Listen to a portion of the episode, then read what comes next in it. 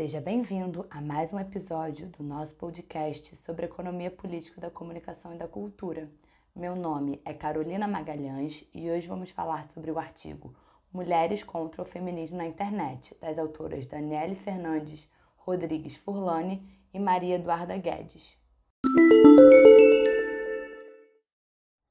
Daniele Furlani é bacharel em Ciências Sociais pela Universidade Federal Fluminense, mestranda em Sociologia pelo Programa de Pós-Graduação em Sociologia da Universidade Federal Fluminense.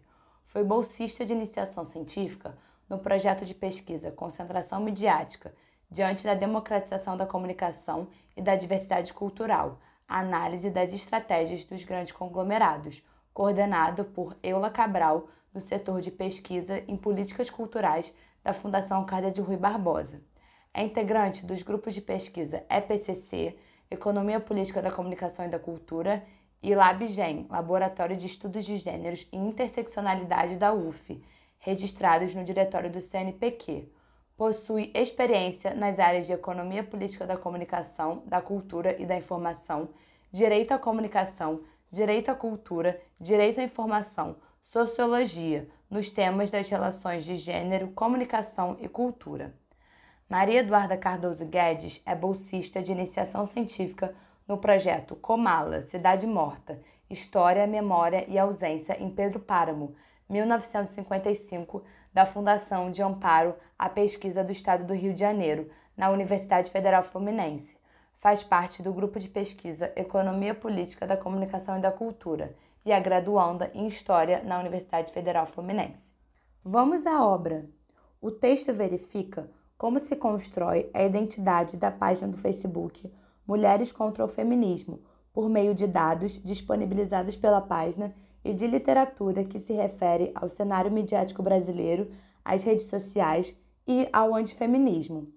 As autoras iniciam o texto apresentando a definição de feminismo por meio da autora Bell Hooks e a definição de antifeminismo da autora Lamorre Dupder. Ambas pontuam que são movimentos plurais, complexos e que atuam na sociedade em diversas formas. O feminismo é entendido como, abre aspas, um movimento para acabar com o sexismo, exploração sexista e opressão, fecha aspas, e o antifeminismo é um contramovimento que surge em oposição aos ideais do movimento feminista. As autoras já indicam que o movimento antifeminista existe ao longo de séculos, se consolidando sempre como reação às lutas e conquistas feministas ao longo dos anos. Elas apontam a popularização da internet como uma possibilidade para a propagação de discursos feministas, mas que também tornaram possível a propagação de discursos antifeministas.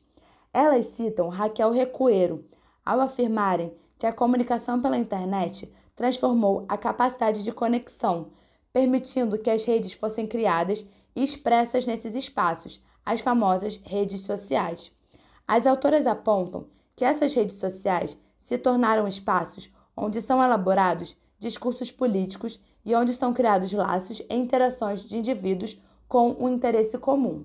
Na página 237, na parte O cenário midiático brasileiro e a concentração dos meios, as autoras apresentam um panorama do Brasil midiático a partir de dados do Mídia Dados 2020 e da Pesquisa Nacional de Amostra por Domicílios Contínua de 2021 do IBGE, que analisam o tema Tecnologia da Informação e Comunicação, comprovando assim que os brasileiros são consumidores midiáticos.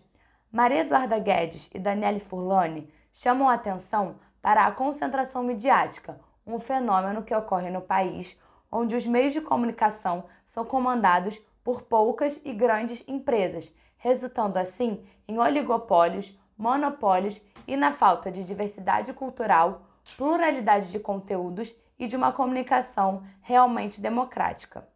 Elas apontam, a partir dessas pesquisas, que o celular está presente em 93,2% dos lares brasileiros, que em 79,1% destes lares há uso da internet e que em 98,1% os celulares são utilizados para navegar na web. E ainda acrescentam que, abre aspas, No ranking dos maiores usuários de internet no mundo, o Brasil é o quarto, com 149 milhões 57 mil 635 usuários e penetração de 70,7%, como constatado pelo Mídia Dados 2020. Em relação ao perfil do internauta brasileiro, 53% são do sexo feminino e 47% do sexo masculino. Quanto ao uso da internet, 88,9% consideram o primeiro lugar onde podem obter informações. E ainda no ranking brasileiro de sites, a categoria Notícias possui alcance de 90,3%, busca e navegação 89,9% e mídias sociais 80,4%. Fecha aspas. No final da página 238, iniciam a parte Internet e site de redes sociais, onde as autoras realizam uma análise sobre a internet e as redes sociais a partir da perspectiva de diversos outros autores. Elas afirmam que desde o final dos anos 90, a internet remodelou os meios tradicionais de comunicação e de interação, permitindo a comunicação em escala global por meio de mensagens instantâneas, fóruns e de redes sociais. Moldaram-se, portanto, novas formas de conectividade entre indivíduos de diversos lugares, criando uma enorme rede de usuários ao longo do mundo. Daniele Furlani e Maria Eduarda Guedes indicam que diversas atividades sociais, políticas e econômicas passaram a ser estruturadas pela internet e em torno dela. Elas citam Manuel Castells, que sintetiza a proporção que a internet ganhou na sociedade contemporânea como o tecido de nossas vidas, sendo a base para a organização da era da informação como conhecemos hoje. As autoras apresentam o conceito de convergência midiática, onde o online se mistura com o cotidiano, a partir do conceito de Marcos Urupá, Luciana Cossata, Lisete Nóbrega e Carolina Maia. Abre aspas. A convergência midiática ocorre através de dois processos: o de equipamento, pois a partir de um único aparelho, como o smartphone, pode-se ter acesso simultâneo a uma gama de serviços e funcionalidades, e o das múltiplas plataformas, constituídas, em sua maioria, pelas redes sociais, integrando-se de alguma forma, fecha aspas, dando, assim, como exemplo, o impacto político, social e até mesmo de risco à democracia e à saúde que a propagação de informações falsas na web trouxe. Daniele e Eduarda usam a autora Sônia Aguiar para embasar a ideia de que as redes sociais criaram novas formas e possibilidades de se relacionar. Abre aspas. As interações em redes sociais se traduzem em resultados concretos na vida comum. As interações de indivíduos, sejam no campo familiar, comunitário e estudo e entre outros, caracterizam as redes sociais informais, que surgem de forma espontânea do encontro de indivíduos na internet, sob as demandas das subjetividades, das necessidades e das identidades. Fecha aspas. Neste sentido, elas vão fazendo uma reflexão acerca dos perfis das redes sociais. Elas citam novamente a autora Raquel Recuero, que aponta que os perfis são importantes à medida que eles permitem compreender como os atores se percebem nos sites e redes, operando como reflexos de um indivíduo ou de um grupo. Assim, abre aspas, a personalização é um elemento essencial para o estabelecimento da interação. Ela é ancorada na presença do outro, e assim, como a construção de perfis, as interações são possíveis na medida em que as pessoas podem se reconhecer. Essas construções, em suma, permitem que a internet funcione como um espaço de sociabilidade onde laços possam ser criados. Fecha aspas. Elas trazem o conceito de redes sociais da autora Raquel Recuero e apontam que os atores são os principais elementos da rede social, isto é, abre aspas, as pessoas constroem de forma ativa suas próprias experiências nas redes sociais, que se estabelecem por meio da interação e da construção de laços sociais. Fecha aspas. Assim, os usuários das redes são personagens ativos, criando e contribuindo para o trânsito de informações. As autoras indicam que as redes são criadas e condicionadas por motivos previamente estabelecidos, com objetivos, possibilidades e limites determinados. Citam a autora Sônia Aguiar ao afirmar que, abre aspas, as redes podem ser fomentadas por indivíduos ou grupos com poder dirigente, que organizam as mediações que articulam pessoas em torno de interesses, projetos e quaisquer objetivos partilhados por um grupo. Fecha aspas. E ainda indicam que, abre aspas, é importante notar que os atores, a partir da internet, com determinadas ferramentas e possibilidades, moldam sua experiência no sentido que elas reproduzem no meio virtual valores morais, opiniões políticas, informações que moldam sua experiência a partir de sua interação com os outros, mas ainda assim os atores, pessoas, instituições ou grupos estão dispostos às suas próprias condições históricas e sociais, ou seja, não é possível pensar nos atores sem ter em conta suas relações com o tempo e com o espaço. Fecha aspas. Desta forma, Daniele Furlani e Maria Eduarda Guedes afirmam que, abre aspas, a forma como determinados grupos se reconhecem no seu tempo está mediada pela construção que fazem de si e do mundo, ou seja, se reconhecer e disputar uma visão do mundo está pautado na defesa de um programa político, de uma agenda sobre o presente com objetivos de um futuro e em uma visão sobre o passado, uma memória. Fecha aspas. Assim, apontam que a memória também se vê em disputa no mundo virtual. Abre aspas. Se memória está em constante transformação, um elo vivido no presente, e a internet é um espaço que se tornou parte da vida comum, fica claro que a internet é mais um espaço nos quais diferentes elaborações de memória e divisões político-ideológicas sobre o mundo estão em constante disputa. Fecha aspas. Na página 242, iniciam uma parte o antifeminismo na internet. As autoras afirmam que a popularização da internet e das redes sociais no país tornou estes ambientes importantes ferramentas de proliferação de ideais pelos movimentos sociais, além de um espaço para articulação de estratégias de ativismo. Elas citam Francisco Vieira da Silva e Lívia Alves Carlos para embasar a ideia que os discursos que pautam o nosso cotidiano também ocupam o espaço da internet. E o feminismo não é exceção deste movimento. Abre aspas. Se por um lado a imprensa apaga dizeres sobre o feminismo e evidencia discursos patriarcalistas, as redes sociais virtuais constituem-se então como um espaço de confronto a esses discursos hegemônicos. Fecha aspas. Na sequência, a partir desta ideia, vão sendo apresentados campanhas feministas que começaram nas redes sociais. Who Needs Feminism, hashtag Time's Up, hashtag MeToo nos Estados Unidos, hashtag Nilma Menos na Argentina, hashtag Meu Amigo Secreto no Brasil, sendo símbolos de uma onda de ativismo digital e propagação das noções feministas por meio da internet. Em contrapartida, elas apontam que, abre aspas, em meio à propagação do feminismo nas redes sociais, proliferam-se também os discursos que lhe fazem oposição, por meio de blogs, páginas e perfis antifeministas. Fecha aspas. Espaços estes que reúnem religiosos e conservadores de diversas linhas, se opondo ao que eles consideram um insulto aos valores morais religiosos da família tradicional.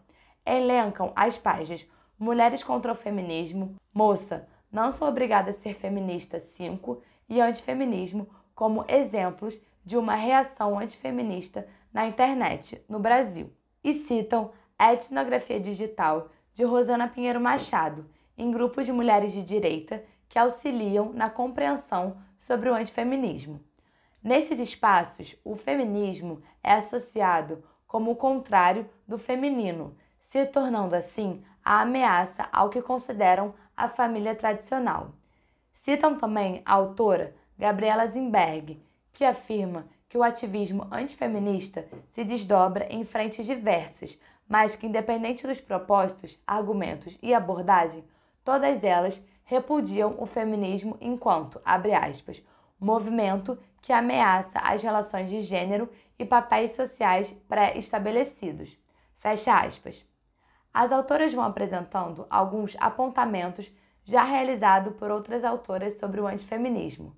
Abre aspas. De acordo com Amanda Mendonça e Fernanda Moura, 2021, na ideologia antifeminista, elementos como a insegurança trazida pela ausência do Estado, a incerteza de condições objetivas e materiais da vida das pessoas, o medo da violência, da morte, da fome, do desemprego encontraram uma explicação na ideia que tudo isto estaria vinculado a uma ameaça maior, ao fim da família.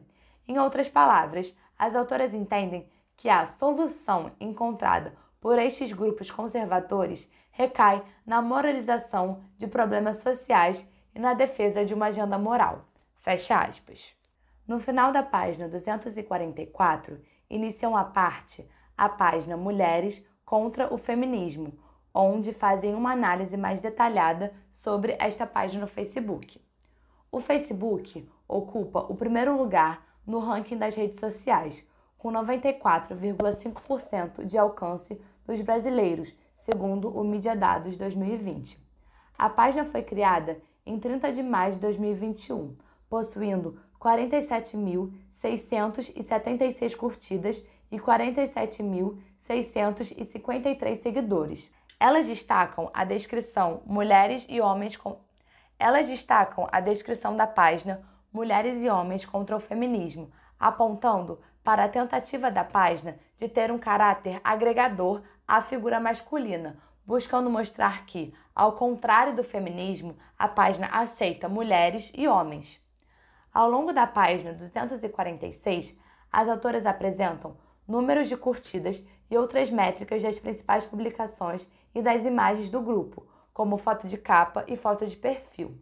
Elas apontam para o uso da imagem de figura de mulheres contrárias ao feminismo, como descreve a página, indicando que o uso destas figuras acabam conferindo credibilidade à página.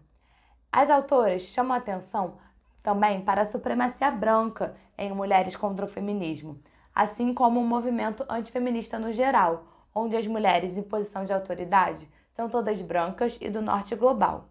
Elas citam Silvio Almeida para elucidar essa questão. Aspas. É sintomático que as mulheres utilizadas na capa para representar e legitimar a visão política da página sejam todas brancas. As instituições sociais, cujos padrões de funcionamento produzem regras que privilegiam determinados grupos raciais, apontam que o racismo é parte da ordem social, ou seja, não é criado pelas instituições, mas reproduzido por elas. Fecha aspas. Ao final desta parte, apontam que a página em questão é a expressão brasileira do antifeminismo na internet, sendo analisada em diversos trabalhos, monografias e dissertações. Na página 248, Daniele Furlani e Maria Eduarda Guedes fazem suas considerações finais. Apontam que, abre aspas, é certo que a internet e mais especificamente os sites das redes sociais, criaram novas formas de se relacionar, ampliando as possibilidades de trocas e de criação de vínculos. Fecha aspas. Apontam a relevância e a necessidade de investigar processos e simbologias que são derivadas e estão presentes nas redes sociais, visto que nesses espaços são veiculados valores políticos, sociais e morais, sendo assim um reflexo da sociedade e do quem tem pautado as relações cotidianas. Para elas, aspas, no Facebook, a página brasileira Mulheres contra o Feminismo é um espaço que elabora uma visão de mundo e que elabora a forma de se relacionar com os indivíduos que se veem reconhecidos na página e os que dela discordam, o outro, nesse caso, as feministas. O Facebook possibilita que os discursos antifeministas ali presentes, por meio de posts, alcancem sujeitos e se proliferem nas redes. Fecha aspas. Ainda afirmam que, abre aspas, se reconhecer e criar identidade são processos que se montam a partir da forma como um grupo elabora narrativas sobre o mundo. Estes processos se referem à construção de uma ideia coletiva sobre a realidade. Estas elaborações sobre o mundo apreendem a maneira como um determinado grupo se sente e traduz valores morais, como se relaciona com o seu tempo, produz significados, como organiza agendas políticas e como molda o caráter das relações sociais.